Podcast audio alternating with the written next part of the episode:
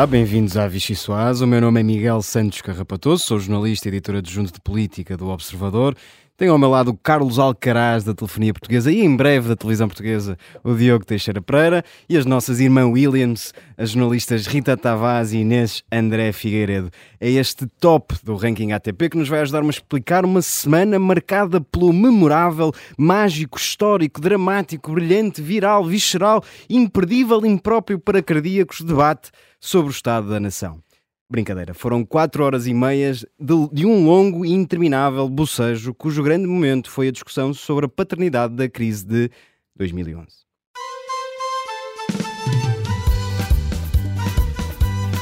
Foi o seu atual líder que disse aqui que com o aumento do salário mínimo eu ia ser o pai do quarto resgate do país. Pois o que nós temos sido somos os pais e as mães da maior do maior ciclo de crescimento do país nas últimas décadas.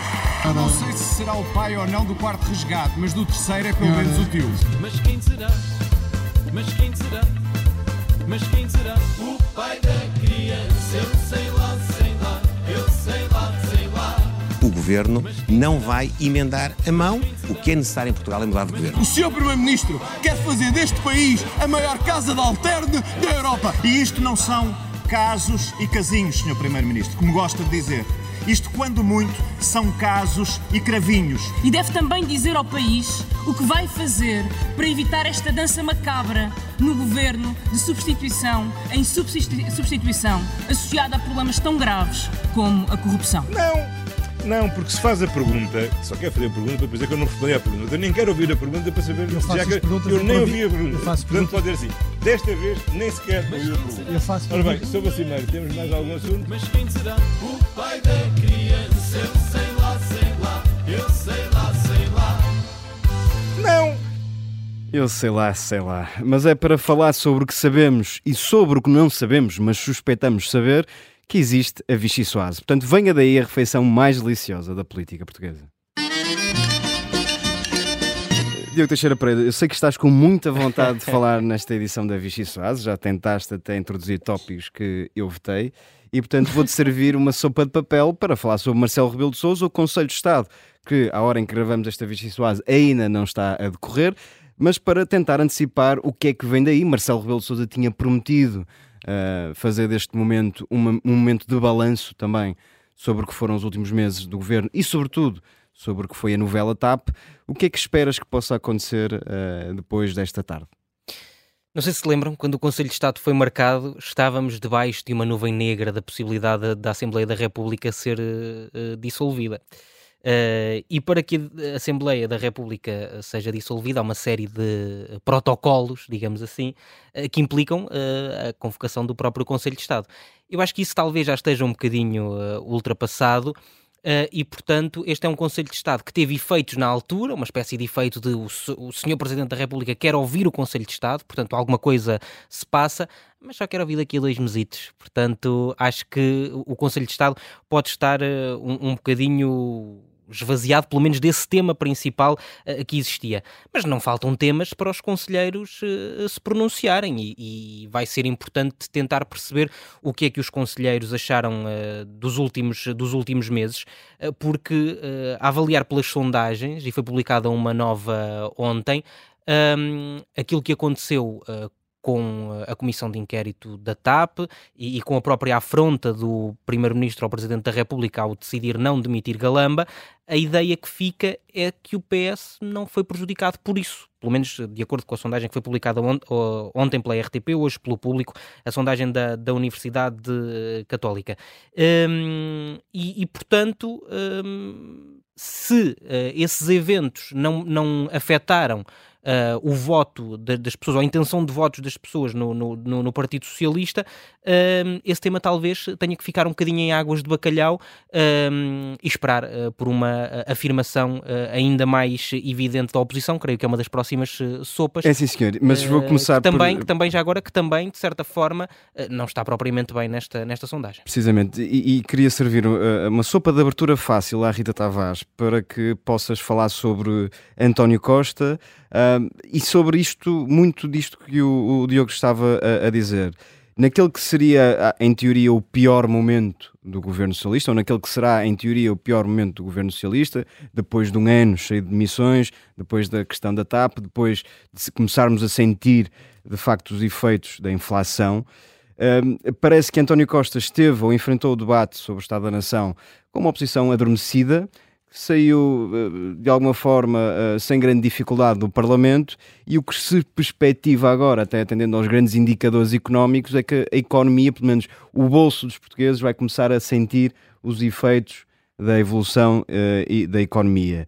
Se António Costa, depois deste período tão negativo, ainda consegue estar de alguma forma tão, tão sólido, o que se espera é que o PS aproveite este novo ciclo que se iniciará em setembro para uh, fazer uma demonstração de força e voltar uh, a, um bocadinho às origens da maioria absoluta, que não chegou a desfrutar dela, se quisermos. Sim, quer dizer, é, isso vai de tentativa em tentativa, mas não tem corrido muito bem, de facto, uh, ao PS uh, mostrar essa capacidade de gerir a governação, e agora com uma maioria, e que isso aconteça com, com, em paz. Mas estavas a dizer que, que António Costa António Costa tem uma capacidade uh, grande que acho que este debate evidenciou, que é, aconteça o que acontecer, parece que ele sai sempre à tona. Tem esta, tem esta capacidade e neste momento é o garante uh, do governo, é o elemento mais forte do governo. Acontece que parece que é o único, não é?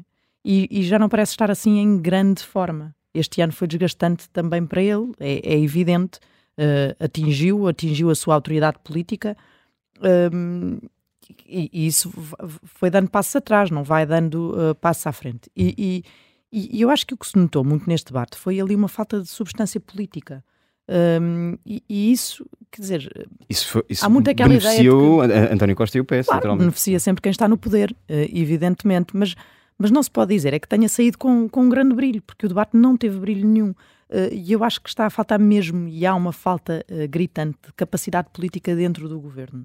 Uh, e acho que isso se evidencia muito nestas, uh, nestes embates, nestes, nestas questões parlamentares e não só. Nas últimas semanas, na, no, no, combate que existiu, uh, foi muito centrado no ministro, que foi o ministro da Cultura, pela capacidade política que ele tem e não tanto por mais nada, porque não é uma área propriamente central na governação.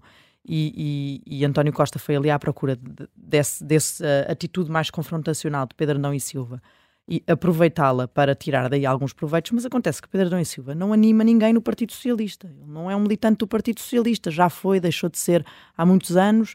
Uh, hoje em dia não, não anima ninguém no Partido Socialista. Duarte Cordeiro não, não, não tem ido a jogo, por exemplo, é, outro, é outra pessoa que poderia, uh, uh, que tem essa capacidade política e tem um, uma grande aceitação dentro do partido.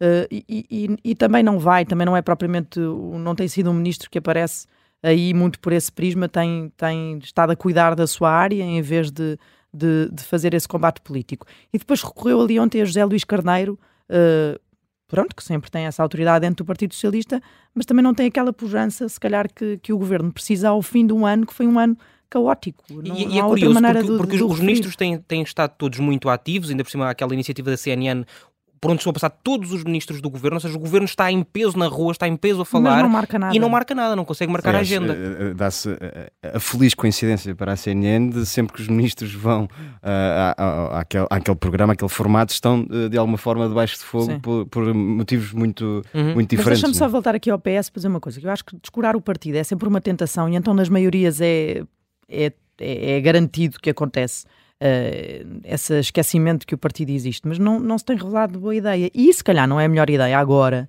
na medida em que António Costa tem à solta, digamos assim, Pedro Nuno Santos, que por mais leal que jure uh, ser, tem uma agenda e não, não esconde ninguém e está a pô-la em marcha. No, no, ontem eu e Inês estávamos no debate do Estado da Nação e, e, vemos Pedro Nuno Santos faz sala no plenário, no hemiciclo. Fazendo mais uma vez, Faz uma mais uma vez publicidade à CNN, era muito curioso porque eu assisti ao debate pela, pela CNN e tinham um quadradinho apenas dedicado a Pedro Nuno Santos durante largos E podem ter visto Pedro Nuno Santos ao telefone durante Muitos boa minutos. parte do debate mas, mas e de... sempre com socialistas ali ao lado próximos dele, verdade? E a sorrirem bastante, sempre, sempre muito animados. Sempre muito bem disposto, referido por André Ventura no debate. Ele agradeceu, que opção, que opção, mas ele gosta desse holofote em cima dele, não há nenhuma dúvida disto, porque ele é um político vive disto, Mas isto antes é de- importante de- para de ele também ter a... a- sua autoridade. a próxima sopa, deixa-me só uh, pedir-te um último comentário sobre esta questão da, da economia. Nós sabemos o peso que tem em qualquer eleição, em qualquer, uh,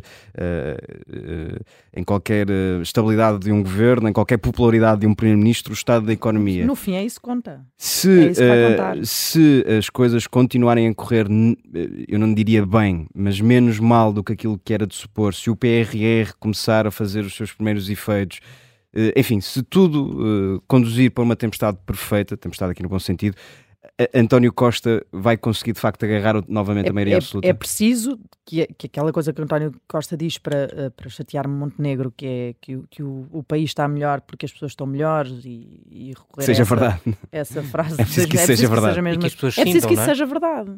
Não é? E, eu- e- e- e não, não, não é verdade para já. Eh, o PS já está a, a- a falar disso e com fé nas perspectivas económicas, mas isso ainda não, não se sente. E enquanto isso não se sentir, não é fácil. Se se sentir, sim, no fim acaba por pesar mais do que qualquer outra coisa. Agora, pode pesar para ganhares uma- umas eleições, mas a tua capacidade política e aquilo que fica uh, uh, uh, dentro do partido e dentro a autoridade que tu tens também é importante. E eu Claro. acho que neste momento isso não está a ser cuidado de maneira nenhuma no Partido Socialista. Isso E já agora pode- também é preciso que a oposição consiga eu mais do que ir para o É isso. Parlamento Até- com uns até- saquinhos de plástico e umas moedinhas. disso Depois, agora até mesmo. 2026, que é quando é feita essa avaliação dos resultados económicos, e porque é quando são as legislativas, não é? Não é para o ano. sim, claro. não é? À partida Uhum. são em 2026. Se for em 2026, António Costa não vai ser o candidato do Partido Claro. Socialista, vai ser outro. Portanto, tu- tudo muda. Vamos ver. Isso aí é uma Ok. garantia. Apostamos aqui, Diogo. Não, não, não, eu estou a dizer precisamente porque é quem tenha falado muito Inês, disso. não é? Inês, para te servir a última sopa nesta nossa primeira parte, uma sopa enlatada, precisamente para falar da dificuldade da afirmação da direita. Onde, eh, no, no debate sobre o Estado da Nação assistimos a, a prestações um bocadinho tímidas, quer de, de- do Chega e de André Ventura, igual a si próprio, no seu próprio registro, mas longe dos brilharetes que já foi fazendo no Parlamento, e do Rui Rocha, um líder eh, ainda em afirmação, que teve neste, neste. Este foi o seu primeiro debate sobre o Estado da Nação. Para falar destes dois partidos, antes de irmos muito rapidamente ao PSD, eh, também aqui se joga a, a existência de uma alternativa eh, é- é na IEL e no Chega, embora a ritmos diferentes. É normal que nesta altura do campeonato estes dois partidos não tenham aproveitado a, a oportunidade de um, de um debate deste, que é sempre um debate mais nobre, para marcarem pontos. Uh, gostava de dividir isto aqui em duas, em duas partes. Primeiro, a questão do debate, porque de facto, um, depois de um ano como foi este, um, com- caótico, digamos assim, ontem estávamos à procura de uma, de uma palavra para descrever e, e acabámos por perceber que, na verdade, é é uma das palavras que descreve melhor este último ano governativo. E as nossas Ah, vidas? Também, também. Foram levadas por isto. Mas num ano caótico em que tanto havia para falar sobre o Estado da Nação hum, e em que a oposição estava cheia de, de motivos para tornar o debate, no mínimo, mais acalorado, hum, a oposição acaba por também ter essa obrigação, e há pouco estávamos a falar da substância política, de trazer um bocadinho para, para um debate destes. Alguma coisa que seja palpável mesmo para, mesmo para, para os portugueses e que não seja só contrariar a ideia de que o país não está como o governo diz. E acabou por se esmorecer aqui um bocadinho hum, essa oportunidade. E nós, eu diria que os temas até estiveram em cima da mesa, que foram tocadas aqui algumas feridas, mas que isso não perturbou de forma nenhuma António Costa, que acabou por estar hum, seguríssimo durante o debate, nunca aumentou o tom de voz, como tem acontecido em inúmeros debates uh, que temos assistido, ali- aliás, ao longo da legislatura toda. Este provavelmente foi o debate em que António Costa esteve mais uh, calmo, em que nunca subiu o, o tom de voz. E vocês há pouco estavam a falar sobre o facto de hum, os ministros não estarem na rua e não dizerem, não trazerem propriamente notícia. Foi Uh, pelo menos estranho que António Costa não tenha dado uma única notícia no debate do Estado da Nação. Sempre que vai ao Parlamento faz questão de guardar algum trunfo para, para dar Eu acho é que e está a- nunca aconteceu. Esta coisa de ser por mérito dos outros e não por mérito próprio que se está a evidenciar e que está a ter este e que tem esta eh, eh, autoridade Uhum. toda, acaba por, por deixar ali isolado também. Dá a ideia que não. Qualquer é bom se- liberal diria que a concorrência faz sempre bem. No caso, se não existe concorrência, Eu não vou dizer então. Uh, por outro lado, agora só para terminar, um, também por causa da questão da afirmação da direita e ainda um bocadinho um, aqui ver a sondagem que saiu da, da Católica, que aponta para esse empate técnico, um, com o PSD à frente por um ponto percentual, uh, mas o Chega e ele também perdem cada um uh, um ponto percentual, ou seja, não quer dizer que haja uma passagem direta, exatamente, de votos do PSD para esses dois partidos, mas há aqui duas coisas interessantes, que é a direita, se contasse com o Chega, teria uma maioria, mesmo que o PS contasse com todos os outros partidos à, à, à esquerda, um, uma decisão que, sendo assumida, podia ter até o efeito contrário e mudar a forma como o eleitorado iria, iria às urnas. Por outro lado, o namoro entre a Iniciativa Liberal e o PSD, que é o único assumido dentro da direita, um, já contaria com 40%.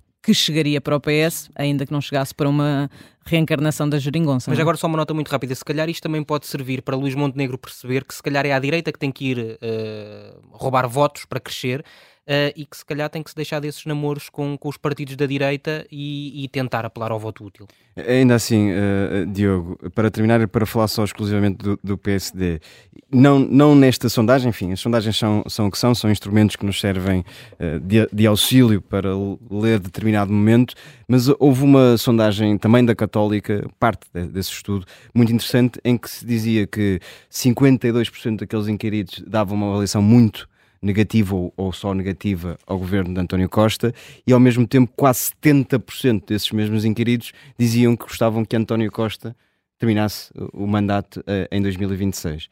Isto não é a maior dor de cabeça que Luís Montenegro tem neste momento pela frente. Ou seja, ninguém gosta deste governo, Uhum. muito- ou muita gente não gosta deste governo, mas querem que ele fique até ao fim. Isso Se calhar um é a maior dor de cabeça do Presidente da República, porque Luís Montenegro sempre assumiu que queria que a legislatura fosse até ao fim e, portanto, po- pode ter, pode ter esse, esse tempo.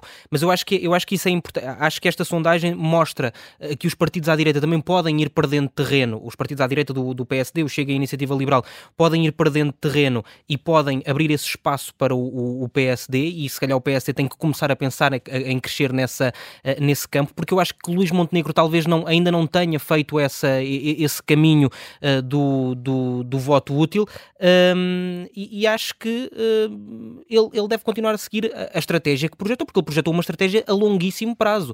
Eu acho vamos ter as eleições europeias que vão ser importantes para perceber como é que as coisas ahm, se definem. E mais importante ainda, este fim de semana já temos as eleições em Espanha, que eu acho que podem ser muito importantes também para tentar perceber o que é que pode ou não acontecer em, em, em Portugal. E há, e há muita Luís gente na Montenegro- direção do PSD que defende que essas eleições serão um laboratório eh, sobre possíveis alianças à direita, Uhum. sendo que estão a contar ou, ou admitem que uma aliança entre PP e Vox pode ajudar a, de alguma forma, desarmadilhar o caminho aqui em Portugal. Há muita gente dire- na direção do PSD que acredita nisso. Vamos ver se, se Luís Montenegro está ou não tentado em seguir a estratégia de Feijó. A nossa primeira parte da Vichy Soares tem que ficar por aqui. Voltamos dentro de momentos com a entrevista a Manuel Monteiro.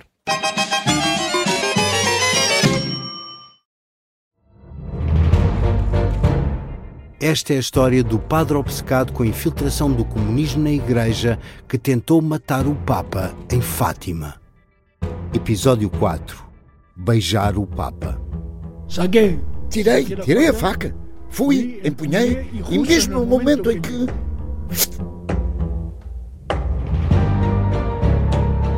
Matar o Papa é uma série para ouvir em seis episódios e faz parte dos Podcast Plus do Observador.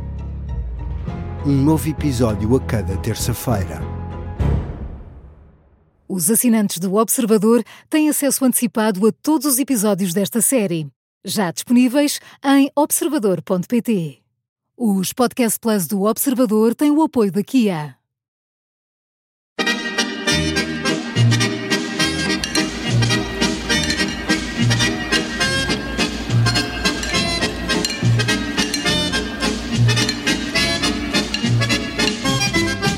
Bem-vindos à segunda parte da Vichy Soase. Temos connosco Manuel Monteiro, dispensa apresentações. Uh, Bem-vindo. Muito obrigado. Uh, é inevitável começarmos pelo CDS. Uh, aliás, assinalou esta semana o seu 49 aniversário.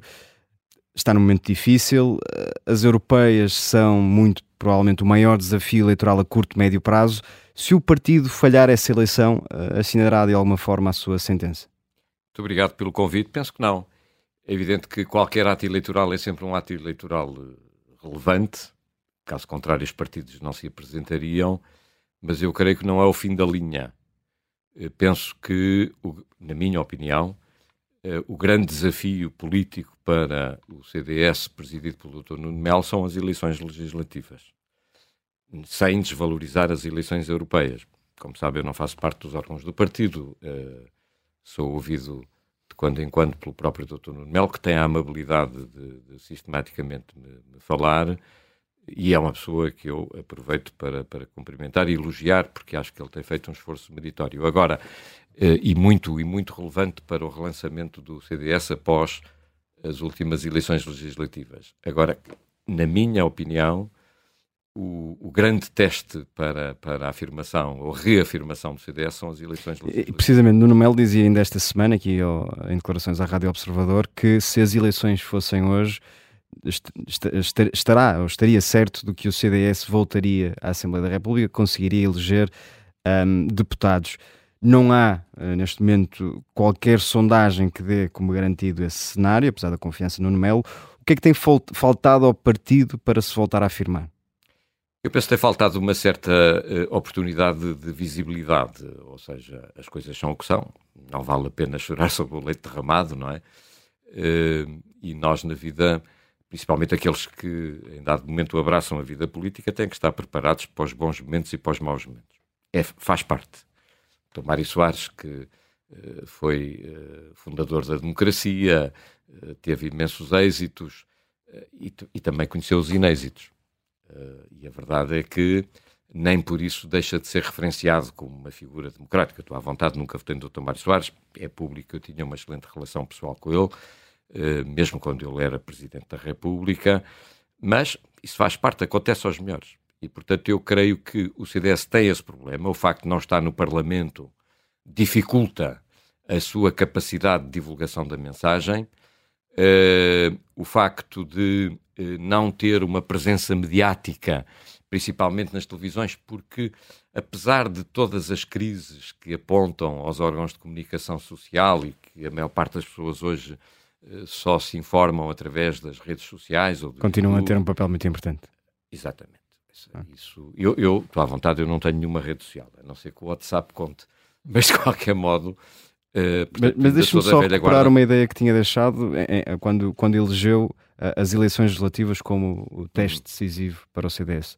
Faço-lhe a mesma pergunta: se o CDS aí falhar o regresso ao Parlamento, então é o fim aí de linha. Terei que vir cá outra vez para lhe responder essa pergunta. mas com o que sabe hoje, com sei, conhecendo. Terei Acho... que cá vir outra vez. Não será fácil. Terei que cá vir outra vez Desculpa.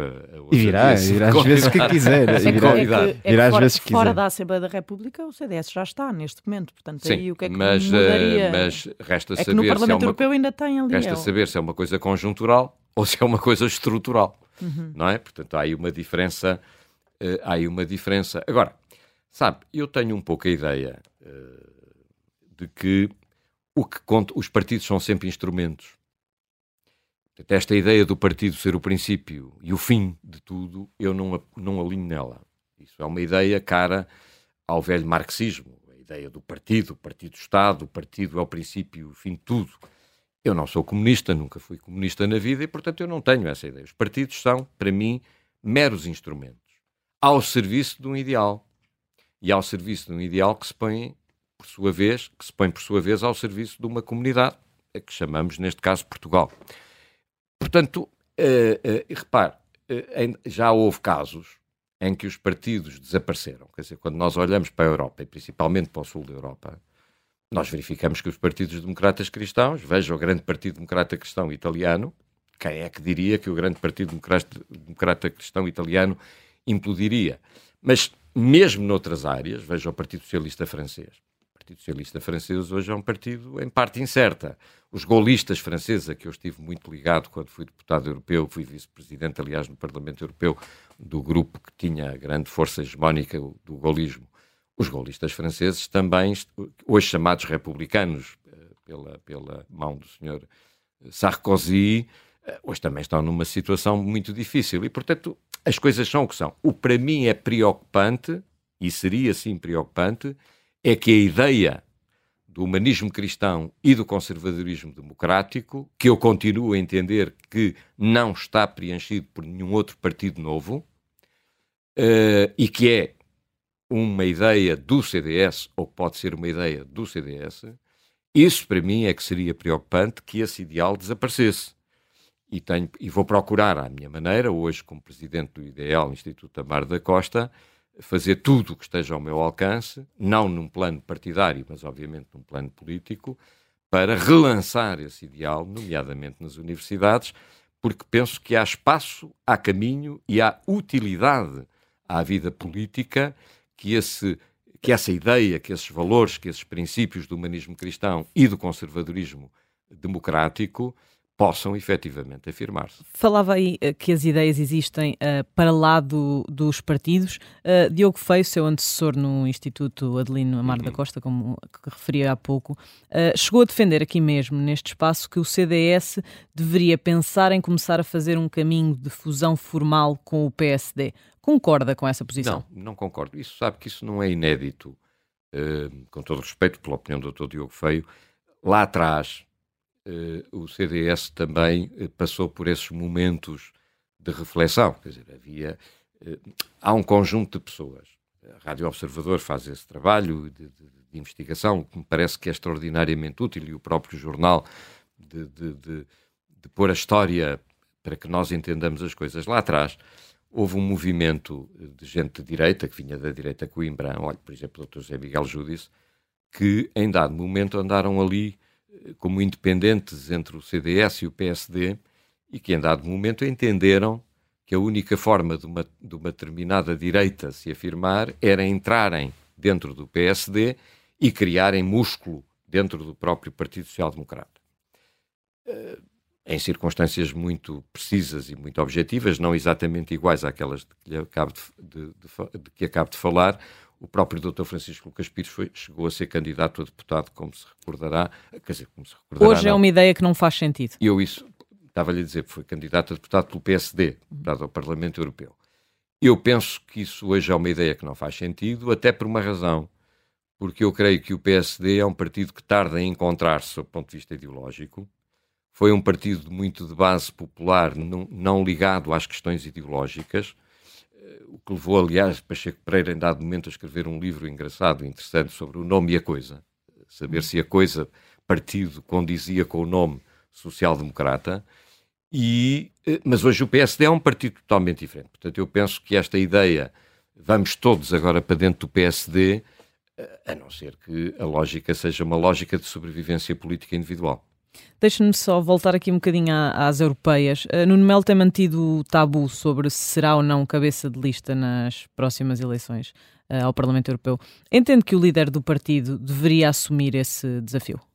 É uma questão que tenho que lhe colocar. Mas, na sua opinião, seria uma pessoa sorte, certa para se ele, eu, eu fui, na Europa? Eu fui presidente do partido e cabeça de lista ao Parlamento Europeu em 1994. Portanto, se eu próprio, enquanto líder do partido, fui candidato ao Parlamento Europeu, penso que eh, eh Paulo Portas, Dr. Paulo Portas também, enquanto presidente do partido, também foi candidato e cabeça de lista ao Parlamento Europeu. Não vejo por que motivo é que o Mas Dr. é a pessoa com o perfil certo, já que, já isso, que está lá. Isso, quanto a isso, não tenho dúvida que é uma pessoa com o perfil certo. Agora, o facto de ele ser presidente do partido e cabeça de lista não será inédito. Eu fui, Dr. Paulo Portas foi, e portanto, se ele for, continuará a tradição que sempre existiu no CDS. Se vai ser ou não vai ser, isso já não sei. Uh, uh, o, o, ele decidirá quando entender que deve decidir com os órgãos do CDS. Já agora pergunto-lhe se se exclui de todo uh, voltar à liderança do partido um dia. Ah, isso é um não assunto. Isso, é mal, mal, andaria, mal andaria ao CDS uh, se tivesse que regressar a esse passado para se poder uh, afirmar ou reafirmar. Isso eu tive uma paixão imensa, imensa. Eu sempre adorei, sabe?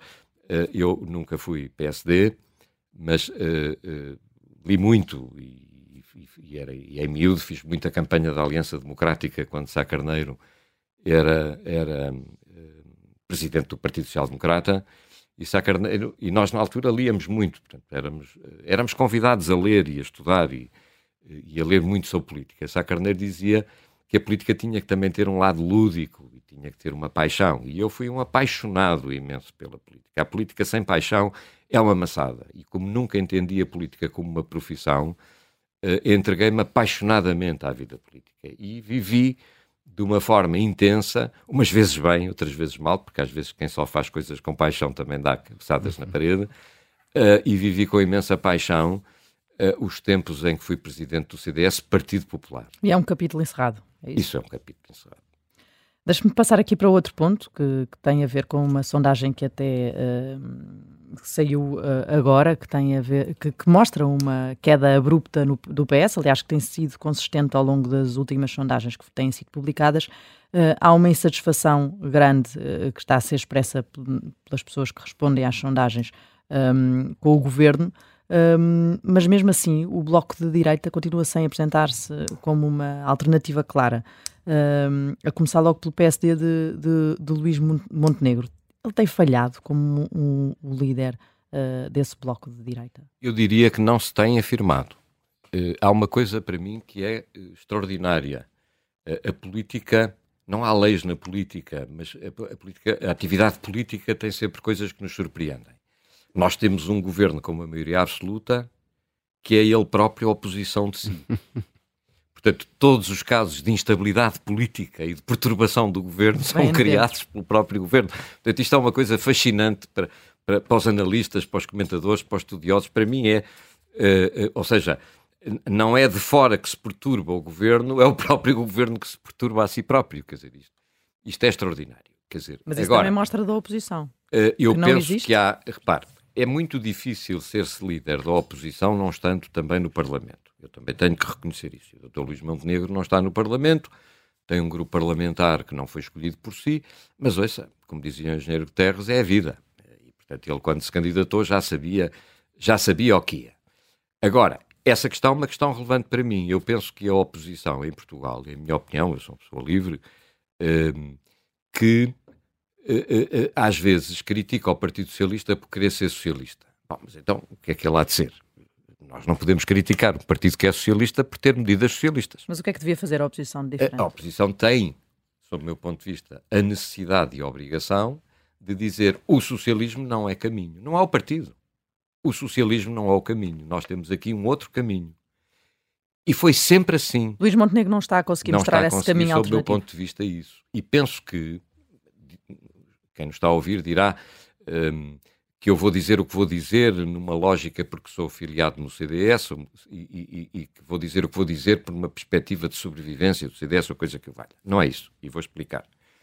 Eu penso que, que o Dr. Luís Montenegro já deveria, sob o meu ponto de vista, ter dado um sinal, até porque vêm eleições europeias, de querer constituir uma ampla plataforma de alternativa que não se baseasse apenas no Partido Social Democrata. E deve basear-se em mais quem? Eu penso que deveria chamar o CDS. E há quem diga assim: bem, o CDS hoje não conta para o baralho, portanto o CDS não leva votos, portanto, como o CDS não leva votos, o CDS não deve fazer parte desse movimento. Eu recordo, eh, ainda antes de vir para aqui, estava a recordar, fui ver, em 1979, Sá Carneiro, quando liderou a AD, incluiu o Partido Popular Monárquico, que tinha tido, em 1976, 0, poucos por cento nas eleições nacionais. Qual era a diferença? A diferença é que nós é que os partidos precisam de líderes e não apenas de chefes. Há uma diferença entre chefiar um partido e liderar um partido. Sá Carneiro e a Mar da Costa tinham a visão de que em política um mais um pode ser mais do que dois, porque uma coisa é só uma aritmética, outra coisa é só uma política. Ou seja, Sá Carneiro e a Mar da Costa não precisavam do PPM nem dos, nem dos renovadores para ganhar as eleições. Mas perceberam que o, o valor político de ter o Partido Popular Monárquico e de ter os renovadores era superior à soma aritmética. Por, pela sua linha de raciocínio, jamais acharia que o PSD uh, eh, se deveria coligar ao Chega. Não, isso não sei, está a perceber? Isso, isso é um outro. Mas nessa linha dizer, de somar, não, não, de somar politicamente. Somar, de somar dentro de uma área política onde há proximidade.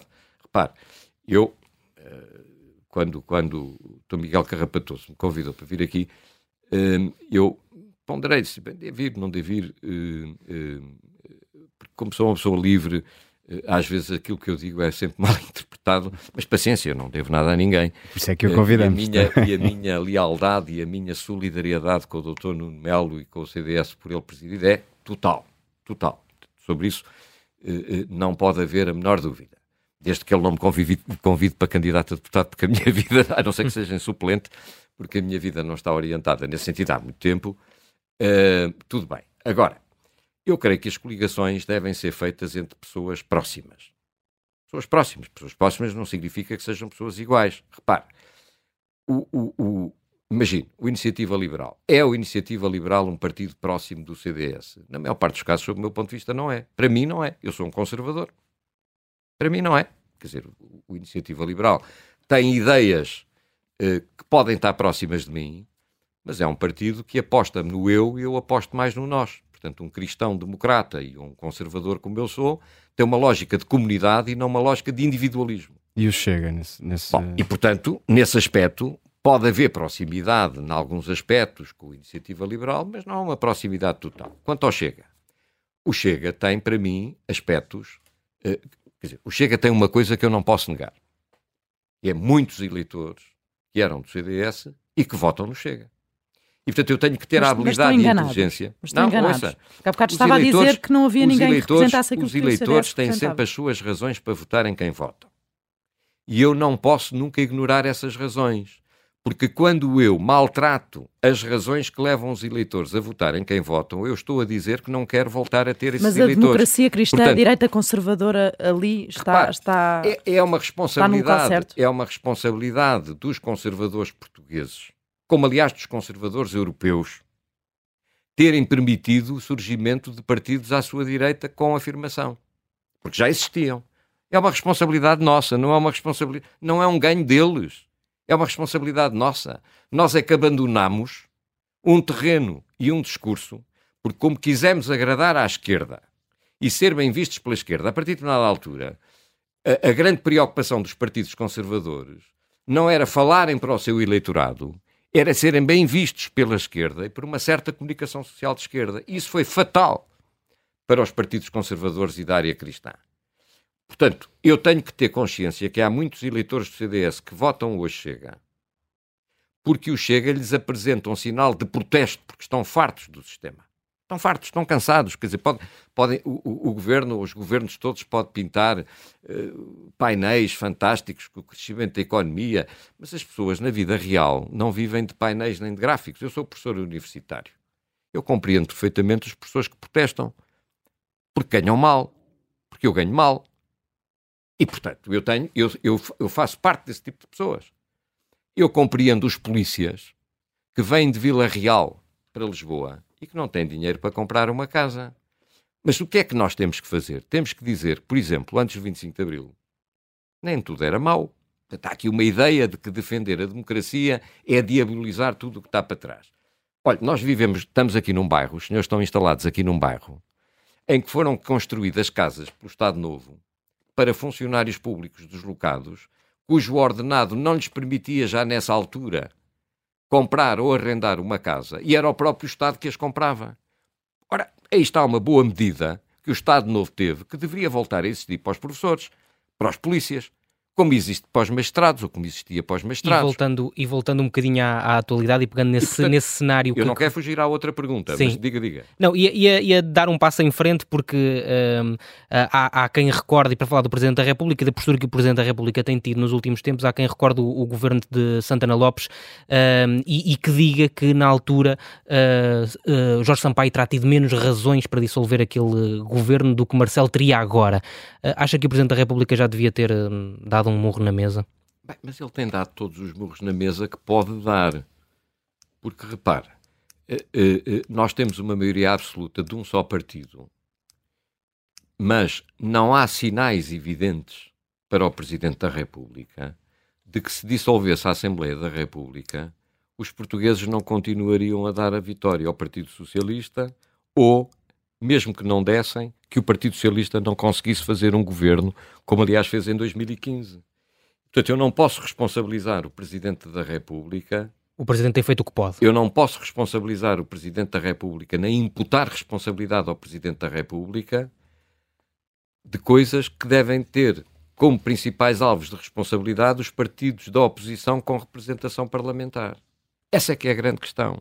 Ou seja, eu não posso responsabilizar o Presidente da República pela falta de capacidade que o principal partido da oposição, que é o PSD, tem tido de demonstrar uma alternativa. Eu não posso responsabilizar Marcelo Rebelo de Sousa pelos erros ou pelas falhas do principal partido da oposição. E, portanto, de um momento para o outro, procurou colocar-se no Presidente da República uma responsabilidade que ele não pode ter.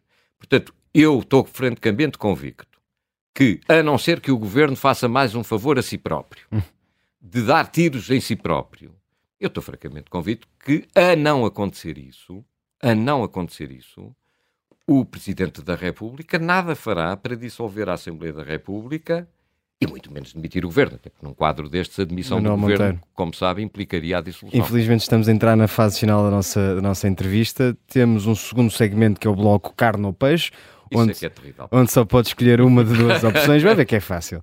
Venha daí a trilha. Nós não falamos dele porque não tivemos tempo, mas enterrou recentemente o Machado de Guerra com Paulo Portas. A nossa pergunta é se tem o poder de ressuscitar uma destas duas pessoas para a vida política. Quem é que escolheria, Paulo Portas ou Assunção Cristas? Paulo Portas.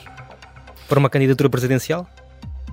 Bom, isso ainda estamos a três anos das eleições presidenciais e primeiro as pessoas têm que dizer se querem ser candidatas e depois falaremos. E quem é que convidava para levar eh, numa viagem pela Europa? Rui Rocha ou André Ventura? Lá vai a minha mulher. Está a fugir à pergunta. Pois estou. Quem levava a passar um fim de semana em Braga? Pedro Nuno Santos ou Francisco Assis? Francisco Assis, sem dúvida nenhuma. Pessoa que respeito imenso, de quem sou amigo e, portanto, essa foi fácil para mim. E tem apenas um lugar livre num táxi. eh, a quem é que dá a boleia? A Pedro Passos Coelho ou Luís Marques Mendes? Pedro Passos Coelho, sem dúvida alguma, que é uma pessoa que admiro, que respeito eh, e com quem tenho tido a oportunidade, sempre que posso, de conversar. Muito bem, Manuel Monteiro, como é hábito no nosso programa, eh, o nosso convidado tem o, o direito de escolher uma música, uma sobremesa. Que música é que nos traz e porquê? Olha, eh, eu fui rever e um amigo também me ajudou a última vez em que participei neste vosso programa, porque ia escolher o Amor a Portugal dos Pontos, mas percebi que tinha sido aquele que tinha É, é, é um sinal de coerência. É. Eu escolhi eh, da banda, desta banda eh, de eh, Coimbra, os quatro e meia, na escola. E porquê? É uma banda portuguesa, depois porque é evidente que é a interpretação que eu faço, que provavelmente eles têm outra. Que eu acho que, apesar de tudo, é um hino de louvor à escola, quando dizem o que aprenderam, mesmo que em dada altura digam que tenham aprendido muitas coisas banais. Eu acho que é um hino à escola e aquilo que se aprende na escola e do valor da escola. A escola tem valor e eu acho que esta música, para além de ser uma excelente melodia, muito bem cantada, muito bem interpretada, acho que tem esse hino à escola. E depois, minha costela conservadora, porque eh, nos revela essa beleza enigmática da, da falta de compreensão, muitas das vezes, que nós homens temos em relação às mulheres, eh, na perspectiva de que não podemos viver sem elas.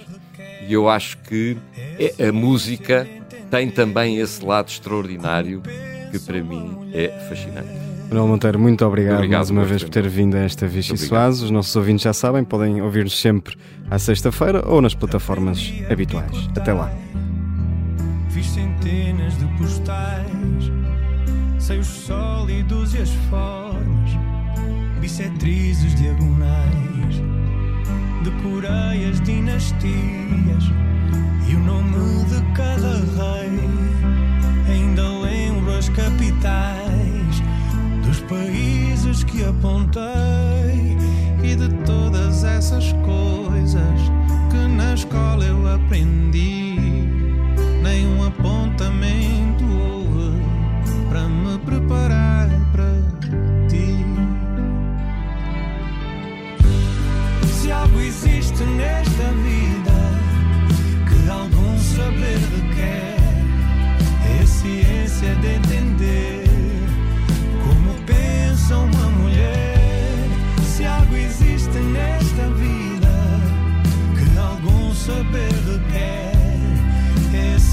ciência de